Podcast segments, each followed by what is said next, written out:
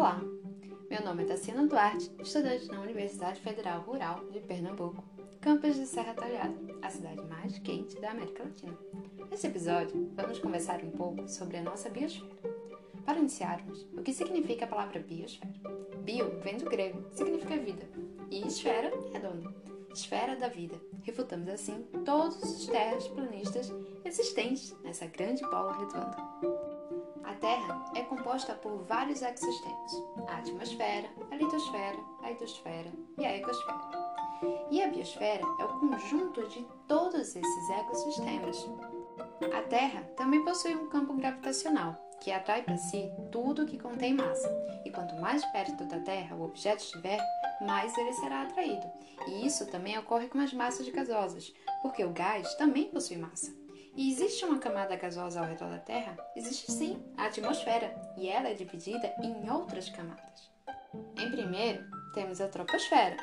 Nesta camada ocorrem os fenômenos meteorológicos, como arco-íris, aurora, raios, tempestades.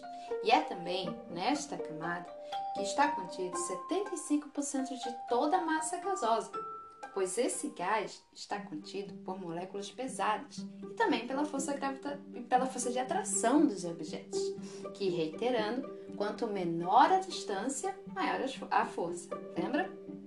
Em segundo, temos a estratosfera.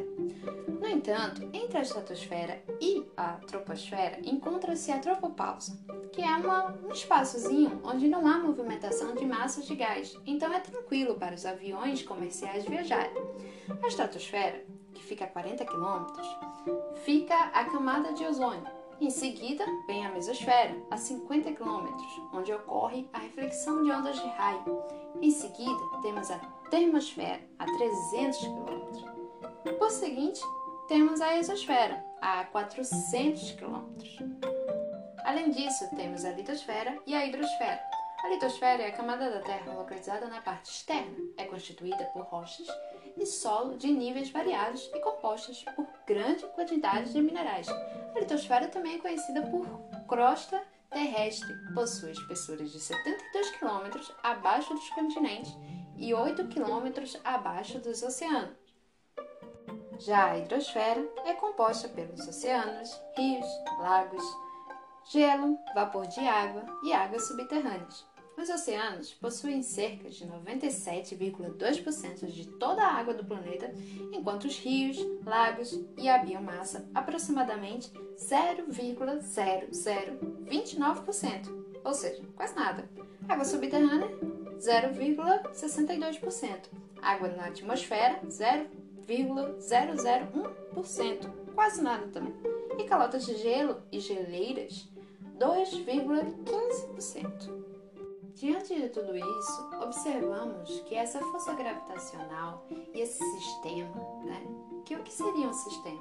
É um conjunto de elementos interrelacionados que interagem no desempenho de uma função, por exemplo, sistema nervoso, digestório, respiratório.